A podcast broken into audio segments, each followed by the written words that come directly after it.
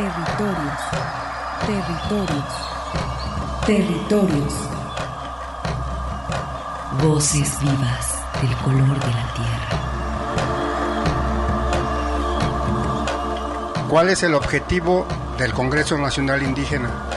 Es el de defendernos como indígenas, de que nos reconozcan nuestra autonomía. El Congreso Nacional Indígena tiene unos principios, son servir y no servirse, representar y no suplantar, construir y no destruir, obedecer y no mandar, proponer y no imponer, convencer y no vencer, y bajar y no subir. Estos son los principios que, en el que ha trabajado el Congreso Nacional Indígena. Una de sus consignas dice, nunca más un México sin nosotros. Territorios. Esta es una producción de la Coordinación de Extensión y Acción Social. Territorios.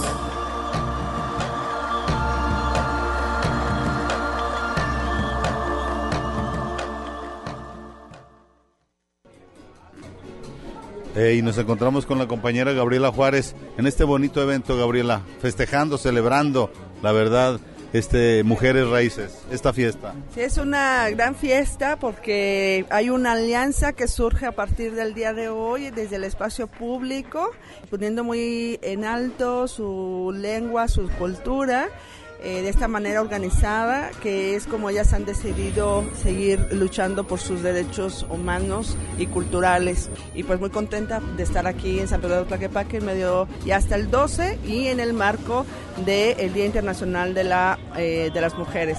En este caso las mujeres indígenas levantan la mano para decir aquí estamos, vamos a irrumpir una nueva vez más de esta manera tan alegre y de una manera tan digna aquí en el espacio público, promover y difundir las lenguas madres y eh, su gastronomía, eh, las artesanías. Y por otro lado, este Gabriela, las jornadas de salud que se están ofreciendo, ¿qué colonias has visitado y qué resultados has encontrado aproximadamente? ¿Cuántas familias eh, han sido beneficiadas por colonia? En fin, algo que nos puedas arrojar de este trabajo que pues estás desempeñando y que continúa.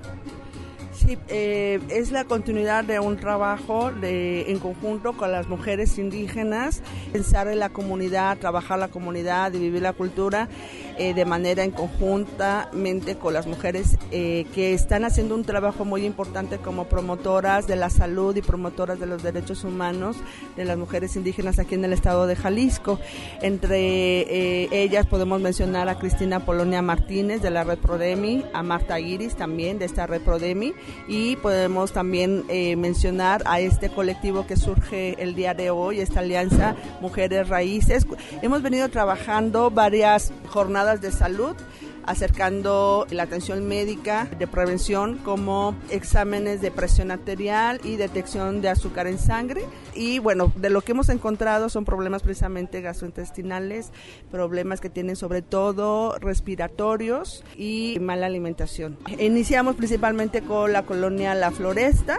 Eh, del Coli en el municipio de Zapopan, de ahí nos fuimos a Cuescomatitlán Después estuvimos también en la colonia del ferrocarril en el municipio de Guadalajara y después estuvimos también en la colonia Francisco y Madero del Cerro del Cuatro, en el municipio de aquí de Tlaquepaque.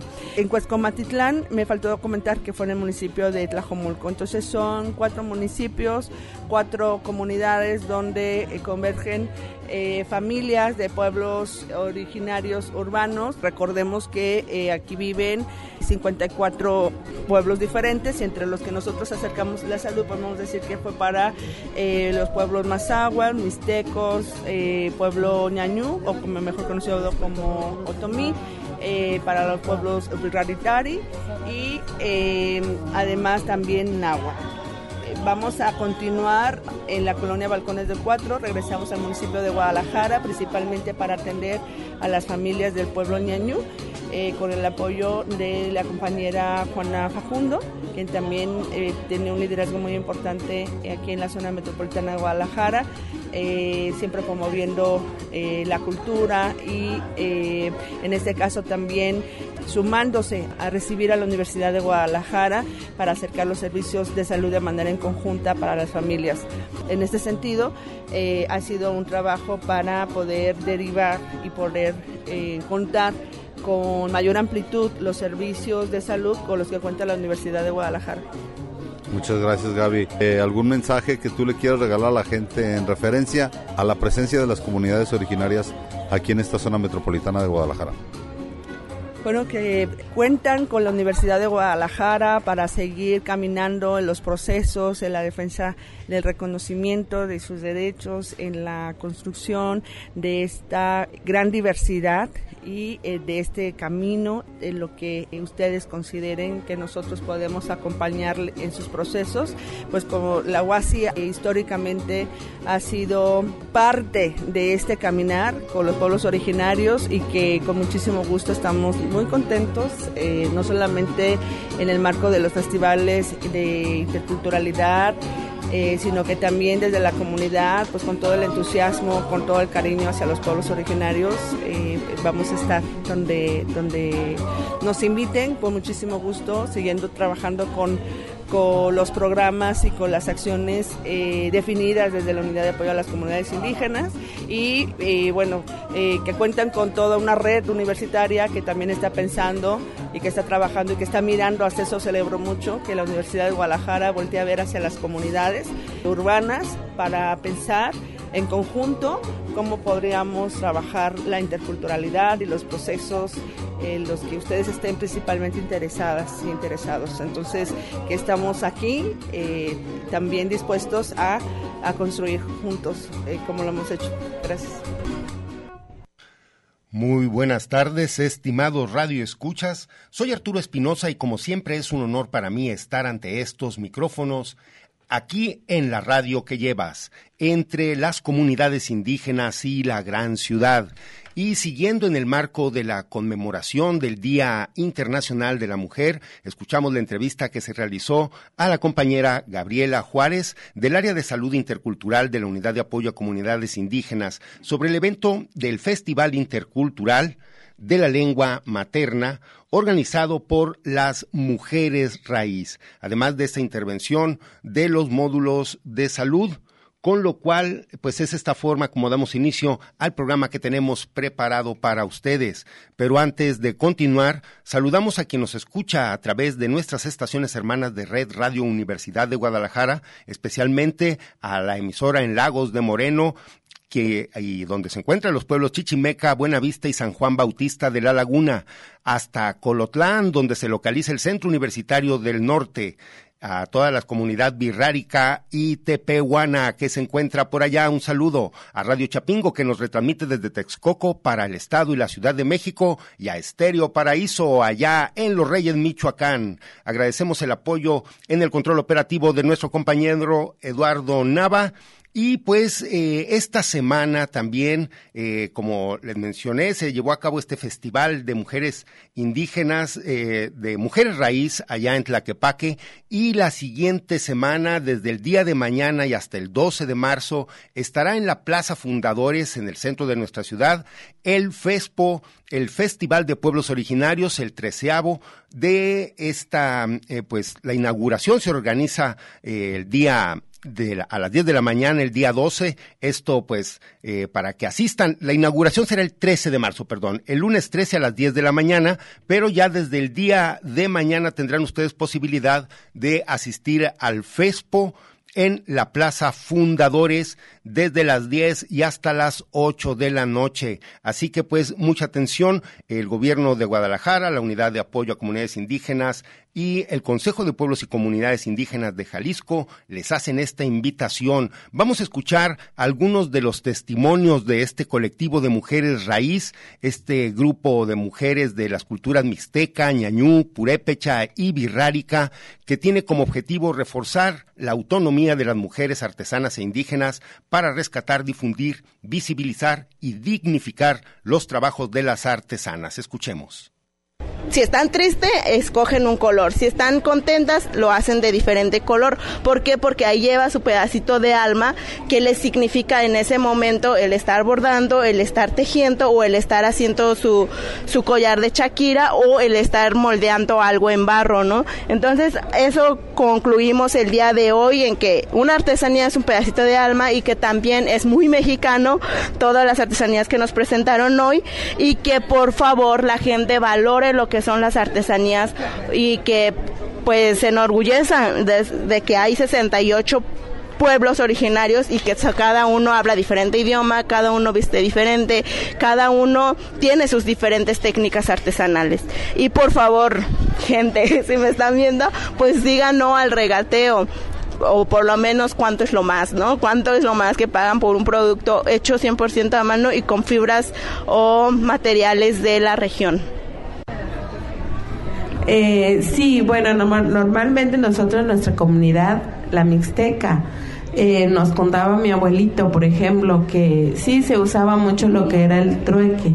Ellos en mi pueblo se hacen precisamente las canastas y hacen unas chiquitas o más grandes. Y en nuestra comunidad, por ejemplo, pues no era de, de que creciera o se sembrara mucho lo que era el maíz o frijol. Entonces ellos iban a los pueblos más cercanos de alrededor de la, de la, del pueblo para ir a hacer ese cambio, ¿no? De que ellos, dice mi abuelito que cuando estaban mis papás más chicos, eh, mi papá más chico, ellos iban y cambiaban una canasta por frijoles o iban y cambiaban por plátanos o por maíz, lo que ellos encontraban. Entonces, en la comunidad antes se usaba mucho.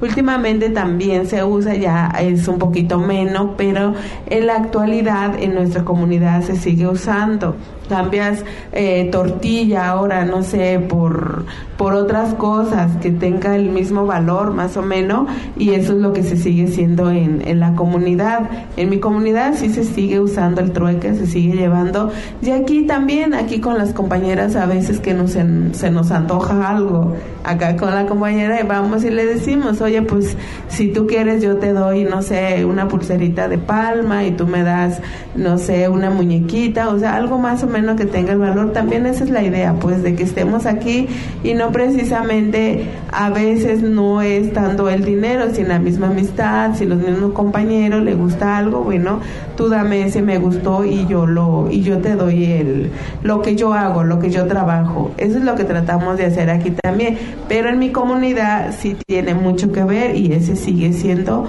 ahí el trueque más este lo seguimos ah, haciendo en los pueblos cercanos en mi comunidad haciendo cambios, intercambios en, en materia ya sea de comida o material ya hechas también que esa por lo menos interés, ¿no? De decir, bueno, voy a escuchar de qué están hablando o por qué están las compañeras ahí o no sé. Eso también nos motiva, que también, aunque sean poquitas personas los que les interese escuchar un poquito sobre nuestra historia, nuestra artesanía o por qué estamos aquí. Y también comentarles pues que valoremos lo que son nuestras artesanías, que de verdad nosotros le ponemos todo el empeño que se pueda. Dices, voy a hacer uno que me guste a mí y que le guste a mi clienta. Le voy a poner los colores para que esté más bonita, para que se vea más alegre. O sea, no crean, cuando lo hacemos también pensamos en eso, tanto en los clientes como en nosotros mismos. Y que nos gustaría pues que cuando llegara el cliente, aparte de que diga, oh, pues está bonito tu artesanía, está bello, también que nos apoyen comprándolos y no regateando. De verdad es que a veces uno se siente muy mal y muy triste porque dice, sí, duré con esta muñequita o por esta pulsera eh, una semana, 10 días para que la persona que llega ya ni favores te dice, oye, ¿cuánto es lo menos? Por lo menos, dice uno, sino que dicen, te doy 20 pesos por ella. O sea, esa persona no sabe toda la historia que lleva detrás de esa artesanía, el tiempo que lleva artesanía.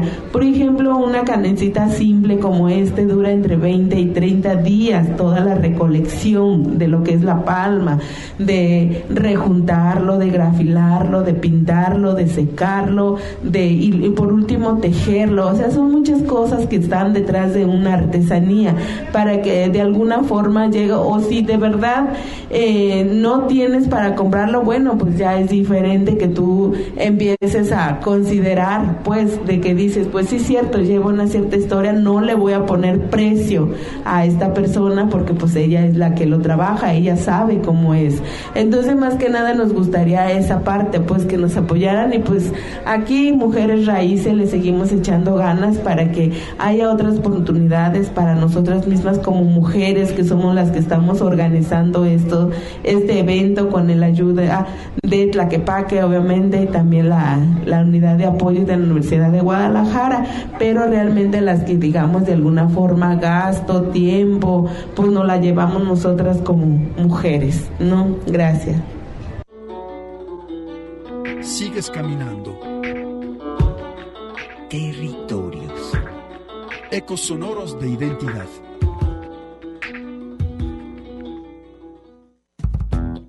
Territorios. Un espacio para la comunicación sin fronteras.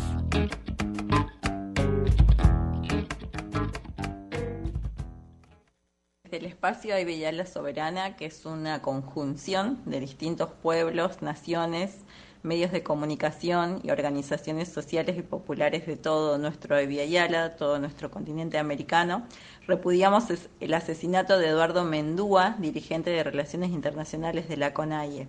Comunidades y pueblos en resistencia desde diferentes países y territorios del continente articulamos en el espacio Yala soberana, dóciles a nuestros principios fundacionales nos pronunciamos. El domingo 26 de febrero, en horas de la tarde, en la provincia de Sucumbíos, Ecuador, fue asesinado a tiros el defensor de derechos humanos y derechos de la madre tierra, Eduardo Mendúa, quien al momento de ser asesinado cumplía con la responsabilidad de las relaciones internacionales de la CONAIE. Organización Indígena Campesina de Ecuador. Este cobarde asesinato está relacionado con la defensa de los derechos colectivos y de la madre tierra que Mendúa, desde la CONAIE, emprendía frente a la invasión petrolera en su territorio. Como hay vía la soberana, exigimos al gobierno de Ecuador, de Guillermo Lazo y a los organismos internacionales que se investigue el crimen, se castigue a los responsables y que el Estado comience a promover y a proteger a las y los defensores de los derechos humanos y de la madre tierra. La madre tierra está muy enferma, no debemos permitir más asesinatos a los guardianes y guardianas de la tierra. Seguimos en territorios y pues escuchamos este pronunciamiento sobre el asesinato de Eduardo Mendúa, un dirigente ecuatoriano, un indigente indígena que pues desgraciadamente fue asesinado en febrero y se encuentra con nosotros. Eh, hacemos un enlace hasta Argentina, donde Noelia Carranza eh, del equipo de comunicación Minca Comunicación, eh, pues nos puede informar al respecto. Muy buenas tardes, Noelia. Esto gracias a un enlace que nos hace el compañero Gilberto Domínguez, que se encuentra con nosotros. Buenas tardes, Noelia. Bueno, bueno. Noelia. Hola. Noelia. ¿Ahí me pueden escuchar? Sí. Ahí sí. Hola, hola. Sí. Allí sí. Estamos en vivo. Eh, Noelia, adelante, perdón. Eh, mencionábamos que si nos pudieras informar acerca de, bueno, primero, ¿qué es el equipo de Minca Comunicación? Eh, algunos de sus antecedentes de trabajo. Sí, Noelia. Noelia. La tenemos en la línea, pero al parecer no nos escucha. Les mencionamos, estamos hasta Argentina. Noelia, no, se, cortó, la llamada. Se cortó la llamada. Bueno, estos son los avatares de hablar al otro lado del planeta, donde, eh, pues sí, decíamos, estos aparatos son una maravilla cuando funcionan. cuando funcionan. Ahí está. A ver, ahí ya te escuchamos, Noelia. Buenas tardes. Bien, bien. Muy buenas tardes. Bueno, eh, respondiendo a su pregunta, le decía que somos un equipo de, por ahora, todas mujeres, algunas de Argentina, otras de Bolivia, pero que viven acá en Argentina. eh, y que nace, bueno, Minca Comunicación como un medio de comunicación donde se pueda visibilizar las problemáticas de colectividad boliviana, pero además también pueblos originarios, eh, que hay aquí en Argentina bastante y que tienen problemas de extractivismo, y comunidades campesinas. Esa es la, la idea con la que nace, con la que tratamos día a día de cubrir distintas noticias. Muy bien, pues en particular nos... Eh nos enlazamos porque el asesinato de Eduardo Mendúa responde precisamente a cómo han sido asesinados muchos líderes comunitarios por la defensa del territorio, en este caso por una compañía minera que siente que sus intereses se ven afectados y asesinan a este eh, compañero, Eduardo Mendúa, quien era dirigente de relaciones internacionales de una organización comunitaria ¿Nos puedes ampliar la información? Sí, la CONAI es una organización indígena campesina de Ecuador, es la más importante y es eh, debe tener aproximadamente entre 20 a 30 años, ¿no? Es una organización clave para cualquier elección. De hecho, Correa, el presidente Rafael Correa, en la primera elección llega al poder con el apoyo de la CONAI, para que podamos ver lo importante y lo organizados que están ellos. Eh, esa organización tiene aproximadamente 10, 12 cabezas, ¿no? 12 personas que son como directores en distintas áreas y Eduardo Mendúa era una de esas personas, sobre todo en el tema de relaciones internacionales. Él vivía, eh, o su comunidad, digamos, está ubicada en una localidad que se llama Sucumbíos, que queda en la Amazonía ecuatoriana, donde hay petróleo. Entonces, en realidad, el asesinato se da 48 horas después de que la CONAIE anuncie su ruptura de diálogo con el presidente Lazo, el actual presidente que es neoliberal en Ecuador, y que anuncien que van a empezar a tener reuniones para ver cuáles van a ser las medidas con el objetivo de que el presidente pueda renunciar y con el objetivo de ver las políticas que está llegando, llevando a cabo. Entonces, este, en este marco se da, lo cual es preocupante porque además ellos acusan directamente a Petroecuador, que es una empresa estatal que extrae petróleo en esa zona donde vivía Eduardo Mendúa. Bueno, eh, parece que el cinismo, eh, incluso la impunidad están detrás de todo esto parece que está muy claro cuáles son los intereses detrás de los cuales está el asesinato, pero como muchas veces en América Latina no parece haber la voluntad de una justicia, puesto que muchas veces el propio Estado está detrás de los eh, del apoyo a estos grandes intereses. Exactamente, es importante que de hecho incluso ustedes nos estén llamando y que más adelante puedan hablar con algún dirigente de la CONAIE, porque creo que como ningún eh, otro asesinato antes había tenido una repercusión, aunque sea en medios alternativos, de una manera tan rápida, porque se supo a las tres horas ya había un montón de publicaciones respecto de este asesinato, y también creo que eso se lo debemos a las redes sociales. La CONAI es una de las organizaciones que mejor manejo comunicacional tiene a través de las redes sociales.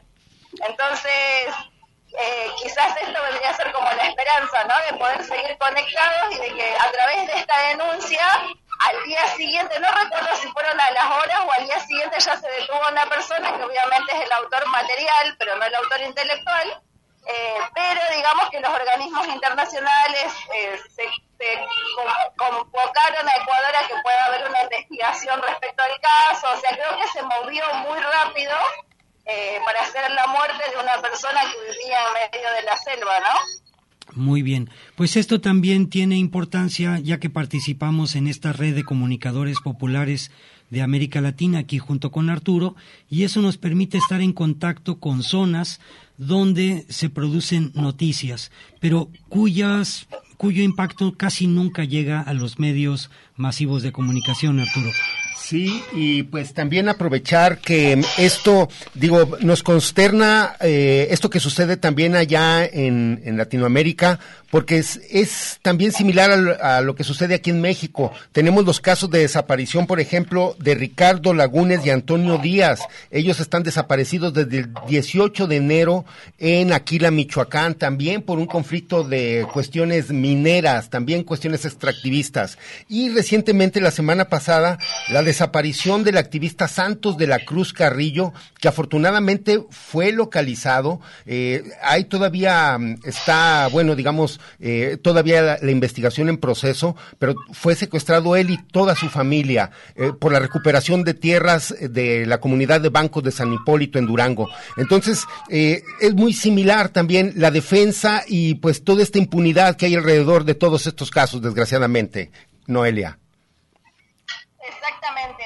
Para mí es importante que se pueda hacer esta visibilización a través de los medios alternativos, de las redes sociales, también que las personas que somos de pueblos indígenas o campesinos, aunque no nos identifiquemos con, con un pueblo indígena, podamos comprender el valor, ¿no? Políticamente hablando en el momento de los votos, el valor de la organización, que es algo que me parece que en Ecuador lo tienen muy claro y que incluso los gobiernos progresistas como Rafael Correa o su gente les cuesta eh, como reconocer esto, ¿no? En las anteriores elecciones presidenciales, cuando gana Lazo, uno de los análisis que hacía el expresidente era que habían ganado porque ellos no habían sabido llegar a la gente.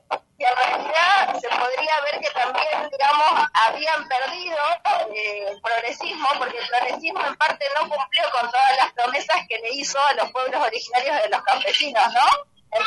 Sobre todo de defensa de la tierra. Entonces podríamos pensar, digamos, que como sujetos políticos ellos o nosotros pensamos y también eh, decidimos si votar o no, como, como tratar de, de, de, poder empoderarnos, digamos, como sujetos políticos, ¿no? Y no solo personas que nos van a usar para un voto.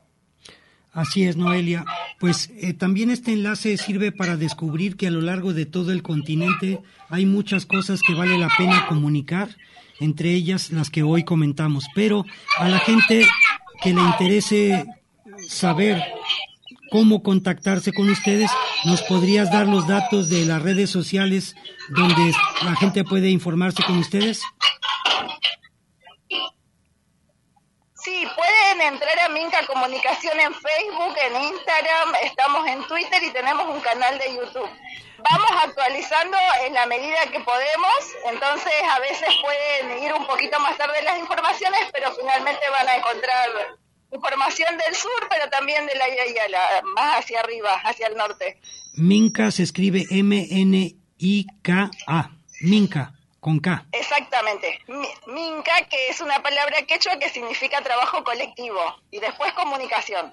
Noelia, muchas gracias por este pequeño enlace, así a tiras y tirones, pero logramos comunicarnos entre el sur y el norte para, para ayudarle a la gente a comprender qué es lo que pasa en la defensa de los territorios en distintas latitudes de nuestro continente.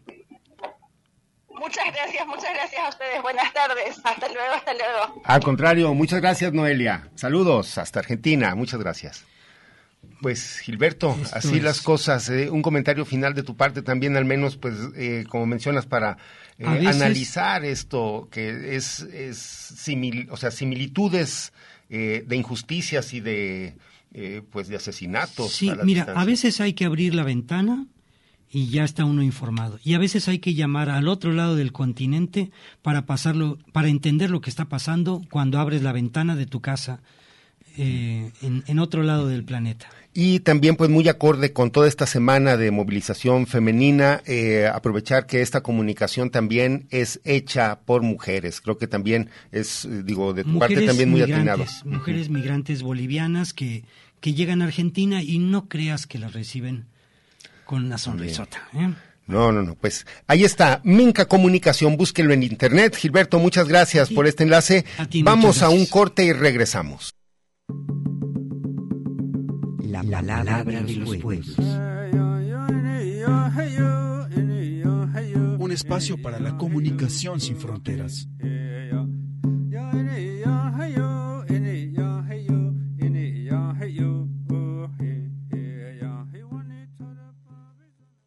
Lum k'inaltik kuchel tukeltayel tebatz'il winiketik tiyakuk yich'ik yich'el tamuk tebay hachemiter Territorios, resistencia y autonomía de los pueblos originarios. Regresamos.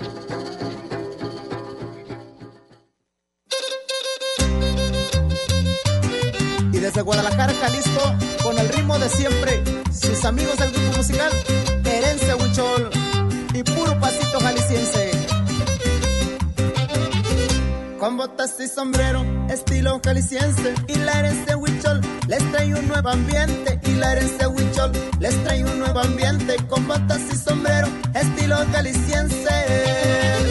Agarra a tu pareja y llévala hacia el frente, bailemos todos juntos este ritmo caliente, bailemos todos juntos este ritmo caliente. Agarra a tu pareja y llévala hacia el frente.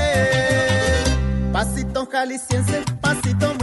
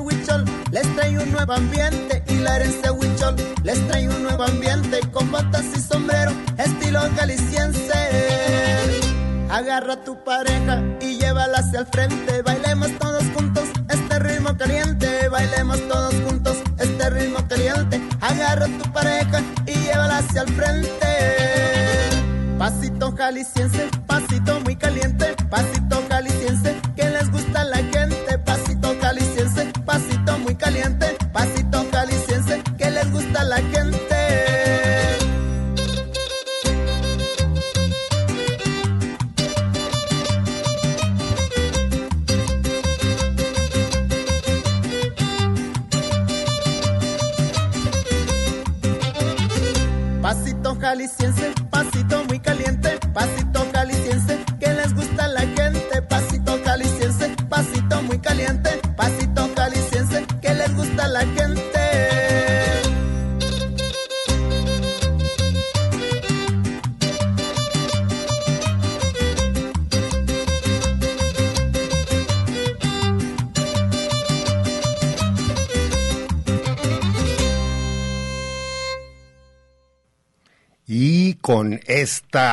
pieza Pasito Jalisciense del grupo musical Herencia Huichol, los invitamos a que no se pierdan la siguiente semana, a partir de mañana, el Festival Intercultural de Pueblos Originarios, que culminará el viernes 17 de marzo a las seis de la tarde en la Plaza Fundadores habrá una presentación de este grupo, así que no se lo pierdan.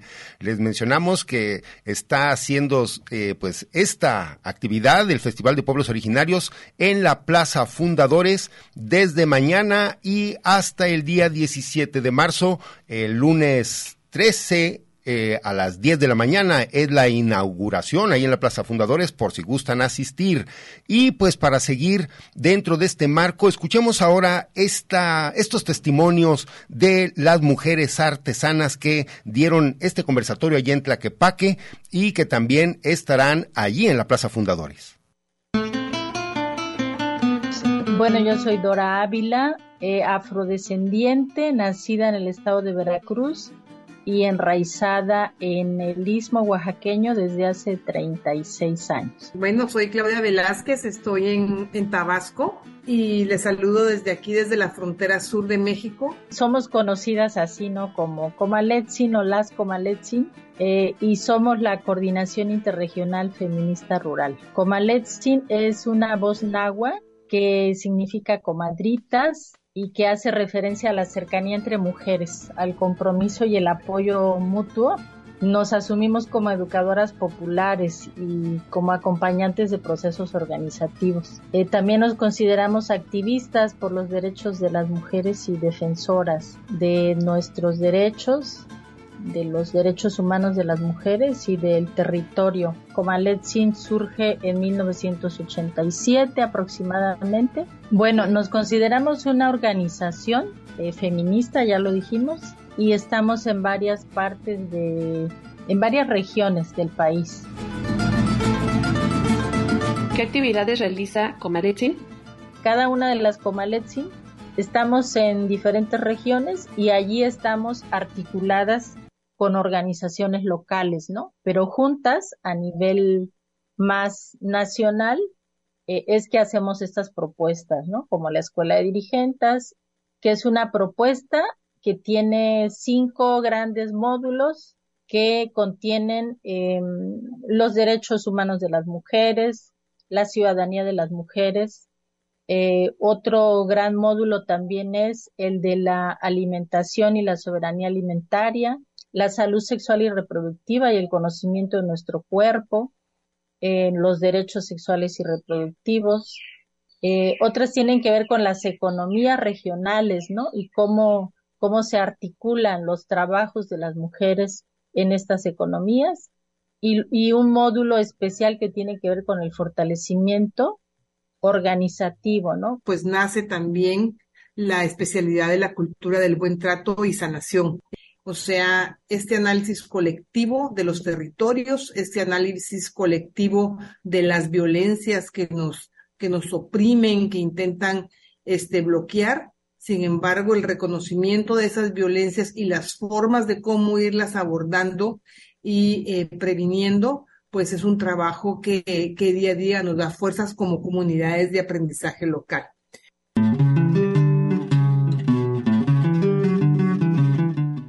¿Qué es para ustedes el feminismo rural y el feminismo comunitario? El feminismo rural apuesta a retomar la experiencia ¿no? de vida de las mujeres, sus saberes y visibilizar a las mujeres organizadas como sujetas o agentes de derechos, ¿no?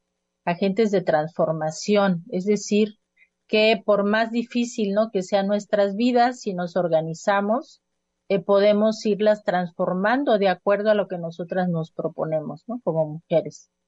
El feminismo rural pone en el centro eh, los cuerpos, nuestros cuerpos, eh, la salud, el derecho a vivir sin violencia, a conocer y decidir sobre nuestras vidas y nuestros cuerpos, y hay un enfoque de derechos humanos, ¿no? De las mujeres, en el que se incluye también eh, derechos como el derecho a la participación, el derecho a organizarnos, el derecho a la tierra y al territorio, pero también el derecho a vivir en ambientes sanos, ¿no?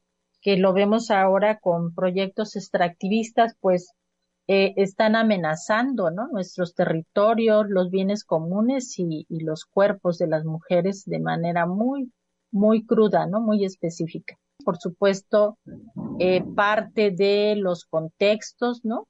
Es un, son, es un feminismo situado porque no todos los contextos son iguales y pues eh, también recuperamos mucho, le damos mucho valor a las formas de cómo las mujeres recuperan su espiritualidad y su arraigo, ¿no? Su arraigo a los territorios, al campo, la valoración que se da a la alimentación, y a todo lo que son el agua, el suelo, los bosques, ¿no? El feminismo comunitario, bueno, es una propuesta de, mujeres indígenas, así lo reconocemos, ¿no? Varias de ellas pues con acceso a educación, pero también eh, pertenecientes a organizaciones y que es una propuesta de análisis y acción, ¿no? Desde las mujeres indígenas y que ponen como categorías de análisis y de acción el cuerpo, el territorio, el tiempo, el movimiento y la memoria, desde, desde las visiones de, las, de los pueblos originarios, ¿no? Pero de una manera crítica, haciendo un análisis crítico hacia el patriarcado y hacia las desigualdades en las que viven las mujeres. ¿Cuáles son sus propuestas como feministas rurales? Pues hay que poner en el centro nuestros cuerpos, ¿no? Porque por nuestros cuerpos pasa todo, pasan las opresiones y pasa también la liberación. Entonces, eh, esa es una de nuestras propuestas, que nos, que nos hagamos, em, que hagamos contacto con nuestros cuerpos para ver cómo estamos viviendo y cómo nos sentimos y que a partir de allí podamos eh, defendernos, podamos sanarnos, podamos cuidarnos eh, y en relación también con las otras, los otros, los otros y nuestros territorios, ¿no? Porque a nuestros cuerpos entra el agua, entra el aire y de esa tierra nos alimentamos. Entonces estamos muy conectadas con eso, pero de repente lo, se pierde, ¿no? Esa conciencia.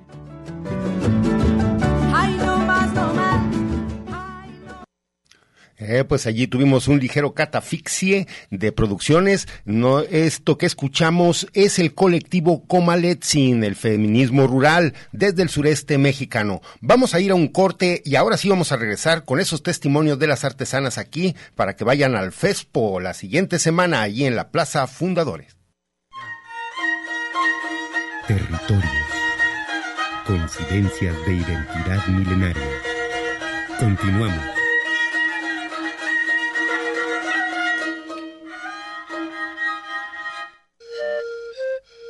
Un espacio de reflexión para la concepción de un mundo de igualdad. Territorios.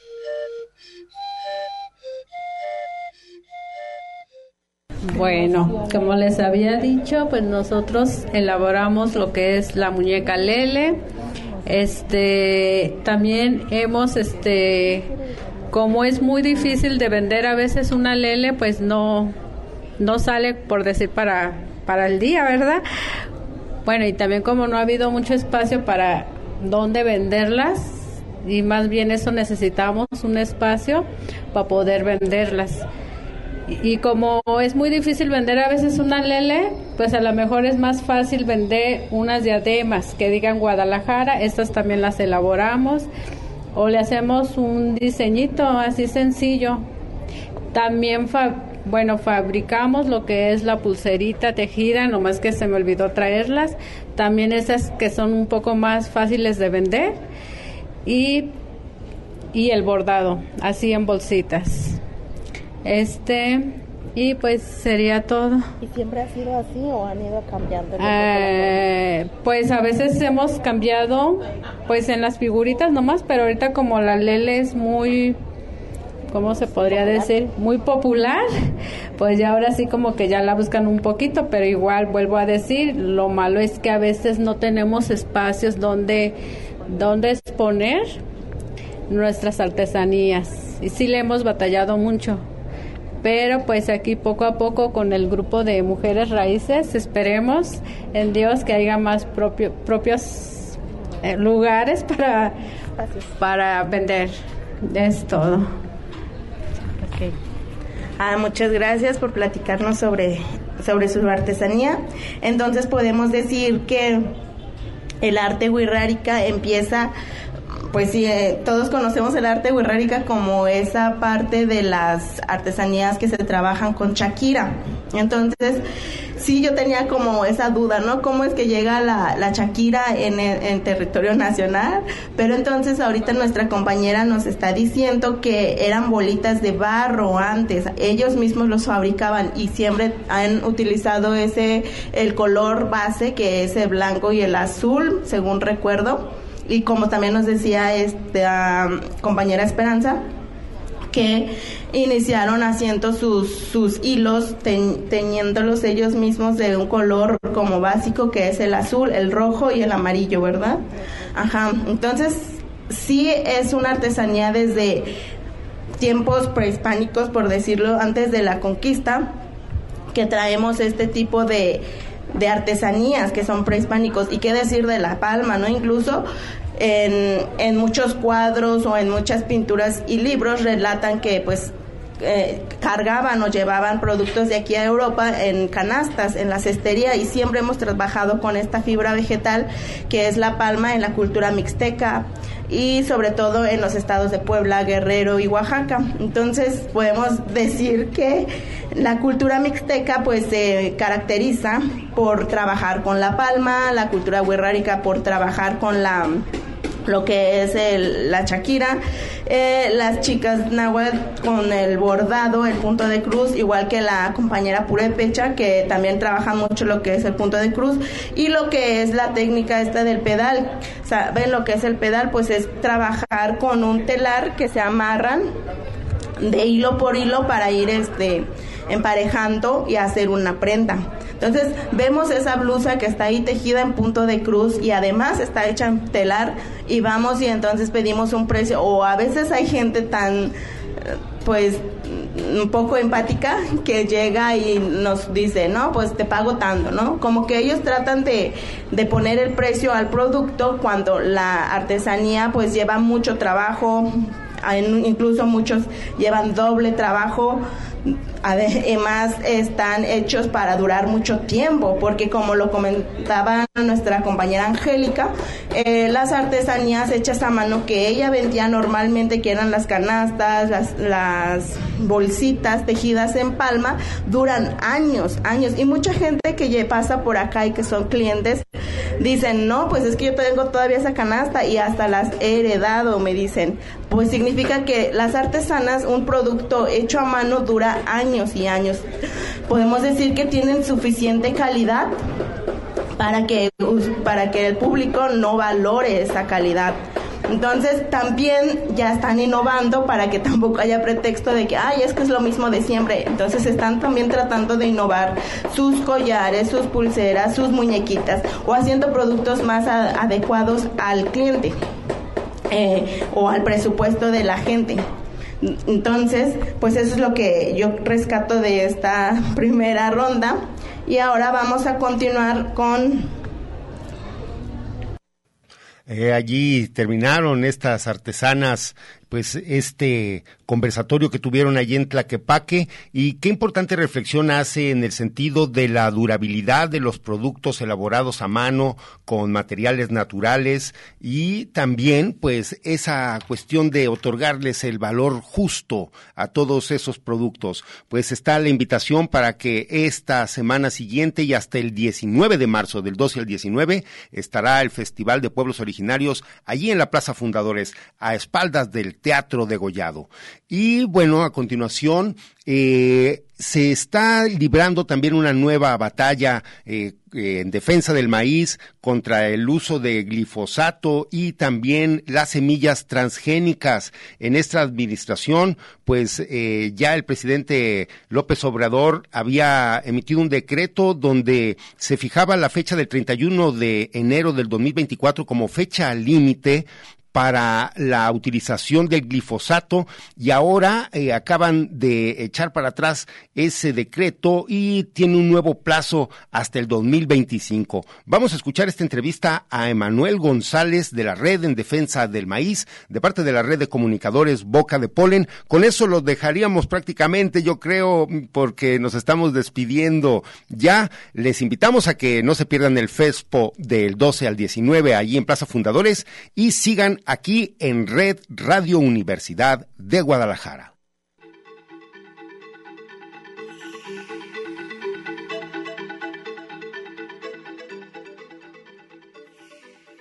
México prohíbe el maíz transgénico para la masa y la tortilla, pero lo permite para consumo animal, esto en el último decreto presidencial. El gobierno de López Obrador publicó un nuevo decreto que abre las fronteras comerciales al maíz transgénico para el uso de forraje e industrial, y solo lo cierra para el consumo humano. Ante una inminente disputa comercial con Estados Unidos por el grano genéticamente modificado, la Administración Federal Mexicana ha emitido un nuevo documento con los cambios sobre las importaciones de maíz y el empleo de glifosato, México pretende evitar una nueva batalla comercial con Estados Unidos en el marco del Tratado de Libre Comercio. Washington amagó hace días con elevar el conflicto si México no explicaba con argumentos científicos el veto al maíz transgénico. El asunto no es menor. México es el principal cliente de Estados Unidos en este grano. El año 2022 adquirió más de 15 millones de toneladas de maíz transgénico. Emanuel González de la Red en Defensa del Maíz nos explica los detalles. El presidente Andrés Manuel López Obrador publicó en el Diario Oficial de la Federación el pasado 13 de febrero un nuevo decreto que establece acciones nuevas en materia del uso del herbicida glifosato en agricultura y la siembra de maíz genéticamente modificado. En diciembre de 2020, el presidente publicó un primer decreto que queda abrogado con la publicación más reciente. En ese primer decreto se decidía eliminar gradualmente el maíz transgénico y el herbicida glifosato para el año 2025. El nuevo decreto fue la respuesta al ultimátum que Estados Unidos dio a México al solicitar fundamentos científicos ante la prohibición de México del maíz genéticamente modificado y el glifosato. Este nuevo decreto mantiene la prohibición de siembra y liberación al ambiente de maíz transgénico y además recorre la fecha para dejar de importar glifosato desde Estados Unidos y sustituirlo por alternativas agroecológicas de enero hasta marzo de 2024 lo cual no es una buena noticia para nuestra salud y el ambiente. Este nuevo decreto no impide las importaciones de maíz transgénico, sino únicamente prohíbe internamente que el maíz transgénico se utilice para la elaboración de masa y tortillas de manera industrial. No obstante, esta prohibición se debilita al dejar esta responsabilidad, la responsabilidad de la importación de maíz transgénico, a las empresas importadoras. México se ha convertido en el mayor importador de maíz desde Estados Unidos, lo cual afecta a la agricultura mexicana, a la vida campesina, a la salud y a los maíces nativos mexicanos. Además, para tranquilizar al gobierno de Estados Unidos, el nuevo decreto aclara que el maíz genéticamente modificado está autorizado para la alimentación animal y también para el procesamiento industrial de alimentos para consumo humano, que en conjunto absorben la mayor cantidad de importaciones. Eh, hay que decir que hay, existe evidencia científica que demuestra que el maíz transgénico que se importa normalmente para la alimentación animal sí termina en los productos ultraprocesados hechos con harina de maíz y además estos productos contienen el herbicida glifosato. En este contexto, Estados Unidos exige a México explicar argumentos científicos sobre que están detrás de la prohibición del maíz transgénico y proporcionar cualquier evaluación de riesgo eh, que respalde esta decisión de prohibición. Ah, existen muchísimos eh, estudios científicos que demuestran los daños a la salud, al ambiente y a la biodiversidad que prohíba, que provoca el maíz genéticamente modificado y el glifosato.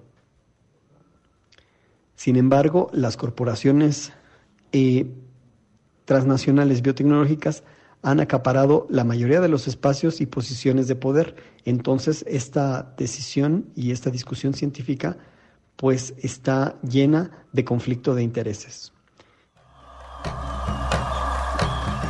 Territorios, territorios, territorios.